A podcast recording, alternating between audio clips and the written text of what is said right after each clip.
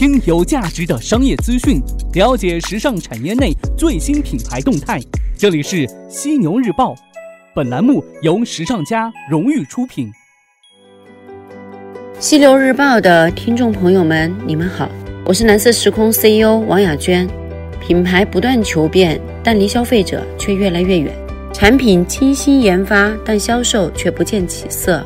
六月四日到七日，让我们一起走进蓝色时空第十六期战略性商品企划总裁研修班，从市场与盈利的角度出发，重新解读商品企划的作用与职能。了解更多信息，可以联系蓝色时空林先生，电话号码是幺三九二八八六幺七九零。资讯有价值，声音有态度。晚上好，这里是正在为您播出的犀牛日报，我是犀牛主播李平。晚间时段呢，与您分享时尚产业内的大事要闻。首先进入到今晚的犀牛头条，犀牛头条，头条中的头条。今天晚上的犀牛头条，咱们来关注到这运动鞋取代高跟鞋成为消费者首选，怎么回事儿呢？曾经被视为美国女性必备单品的高跟鞋，近年正随着消费者对运动休闲风格的追随而逐渐的衰落。根据 CNBC 报道，运动鞋已经取代高跟鞋成为美国女性购买鞋履的首选。从2010年至2018年间，美国运动鞋类销售额猛涨百分之三百六十五点三四，至一百六十一亿美元。这一数字在二零二一年将增至二百零一点九亿美元。目前呢，休闲风潮已经蔓延至鞋履行业。根据《每日邮报》数据显示，二零一七年美国运动鞋销量增幅高达百分之三十七，大约为二十三亿美元。期内呢，高跟鞋的销售额则大跌百分之十二。主攻美国市场的鞋履品牌已经明显感受到市场风向的转变了。在美国轻奢品牌 Coach 母公司 Tapestry 公布的第三季度财报当中，鞋履品牌斯图尔特维茨曼成为集团唯一录得亏损的品牌，营业亏损高达一千两百万美元。而在去年被美国轻奢集团 Michael Kors 收购的周养杰退市前最后一份财报显示，从2016年上半年开始，受美国百货不景气的影响，美洲地区的销售额同比下跌百分之三点四，至五千万英镑。事实上啊，在全球范围内，高跟鞋履行业遇冷已经成为传统鞋履零售商共同面临的挑战。根据意大利奢侈鞋履集团托德斯第一季度财报显示，其销售额同比下跌百分之五点二，至二点二六一亿欧元。按照固定汇率计算的话，收入减少百分之一点八，至二点三四亿欧元。同为意大利鞋履制造商的菲格拉木也难以挽救业绩颓势，第一季度销售额同比下滑百分之一点七，至三点零四亿欧元，已经连续七个季度录得下滑，净利润则同比大跌百分之十八点八，至九百万欧元。有分析人士指出，奢侈鞋履品牌的糟糕业绩的背后是过度依赖经典款式，产品结构单一，而行业趋势瞬息万变，产品更新速度太慢，令消费者丧失新鲜感。那目前呢，纯粹配饰品牌普遍面临产品线是否多元化的困境。此外呢，高跟鞋销售的低迷反映出舒适度已经成为女性关注的重点。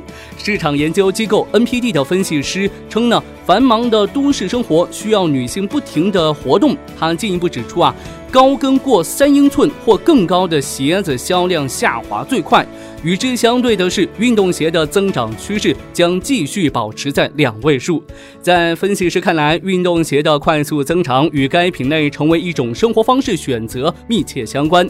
有数据机构的预测佐证了这一观点。从2010年至2018年间，美国运动鞋类销售额猛涨百分之三百六十五点三四，至一百六十一亿美元。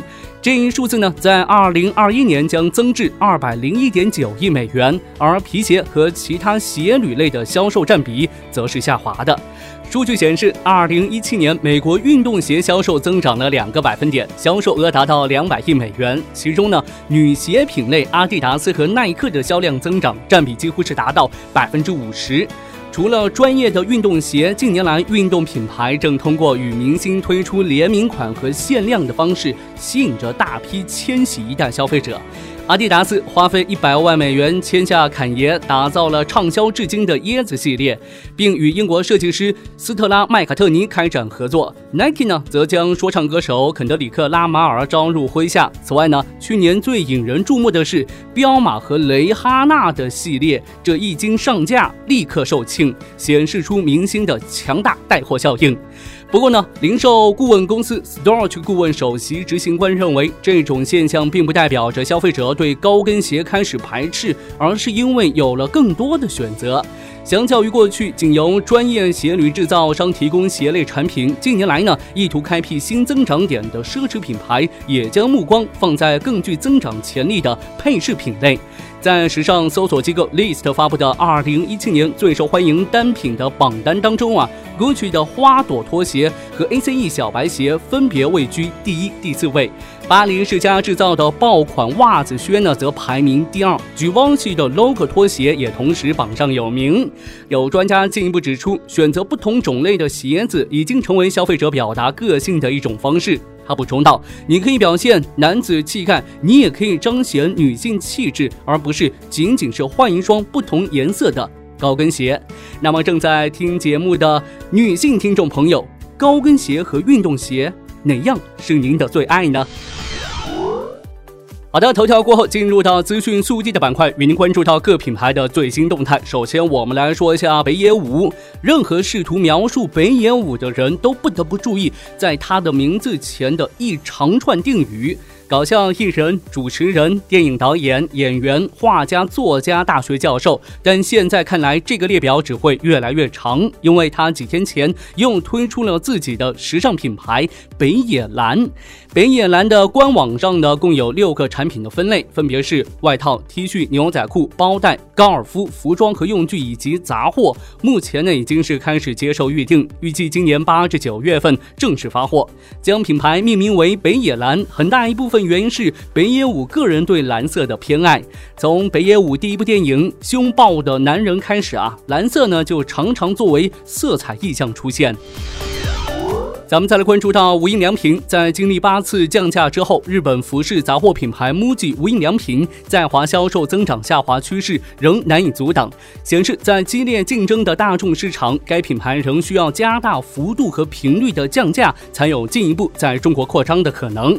截至二月底四季度，无印良品中国内地市场可比销售增幅降至百分之四点零，而此前三季度分别为百分之七点六、百分之五点八、百分之一点八和。和百分之七点一，二零一六财年四个季度，中国内地市场可比增幅分别为百分之四点七、百分之五点四、百分之零点八和百分之七点六。上述剧烈波动的数据也显示，降价策略对中国市场的销售刺激非常明显。而集团最新公布的三月销售更进一步证明减价效应。二零一八年自然年的首季度，该公司在日本和中国进行大范围降价，在中国市场更是涉及。及单价较低的文具类别。百丽这边，退市不足一年的鞋王百丽被传出有意再度上市。近日，有媒体引述知情人士称，去年对百利控股进行私有化收购的大股东高瓴资本和鼎晖投资正在考虑将百利集团旗下运动业务拆分，并最早于明年赴港上市，大约募资十亿美元。有媒体记者分别向高瓴资本和鼎晖投资的两位高管多次致电和发信息求证此事。暂未获得回复，百利方面同样未予回复。但一名知情人士透露，基金进入之后，百利再次上上市是迟早的事。不过呢，现在要上市肯定没这么快，起码要多等一个财年。再来关注到杉杉，杉杉控股董事局主席郑永刚身上有着多重标签，他既是二十世纪九十年代缔造国内首个上市服装品牌的服装大佬，又是具有前瞻眼光、成功转型锂电池材料业务的新能源领军人。而对于深谙郑永刚在资本市场上进击和撤退事迹的人来说，或许更愿意将他称为“壳王”。而如今呢，正当杉杉的投资动作稍显平稳之时，郑永刚。刚在资本市场上又有了新的动作。近日，杉杉股份公告称，下属控股子公司杉杉品牌运营股份有限公司收到证监会关于核准杉杉品牌发行境外上市外资股的批复，这意味着杉杉股份分拆出服装业务，实现在港 IPO。郑永刚的多元商业王国将构建一个横跨 A 股和 H 股的融资版图。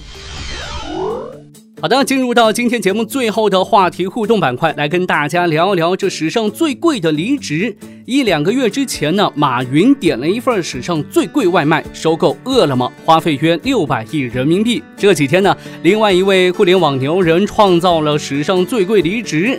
五月二十一号，百度 CEO 陆琪表示，自己因为个人和家庭的原因离职，打破了之前有媒体关于百度内部宫斗的传言，却没有阻止百度股价进一步下挫。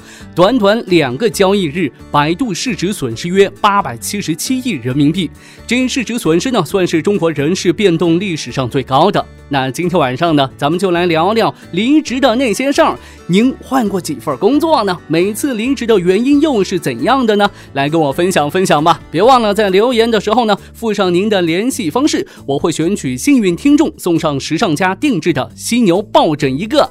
那昨天晚上呢，咱们聊到离婚还要考试的热门话题，对此大家都是怎么说的呢？一位叫做北上广月老君的听众说：“其实也挺好的，有些婚姻只是气头上，谁都不服谁，气消了。”就不想离婚了。那另外一位叫做梁师爷的听众说：“不合适就是不合适，就算做一百分，也不能成为不离婚的理由啊。”还有一位叫做开心不开心的听众说：“真不知道你们怎么想的，这么多人都没有结婚对象，你们还在搞离婚，是不是有点太刺激人了？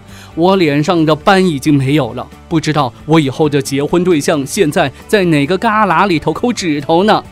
我想对这位听众说：坚持就是胜利。你要相信，面包会有的，牛奶也会有的，所以结婚对象一定会有的。加油吧！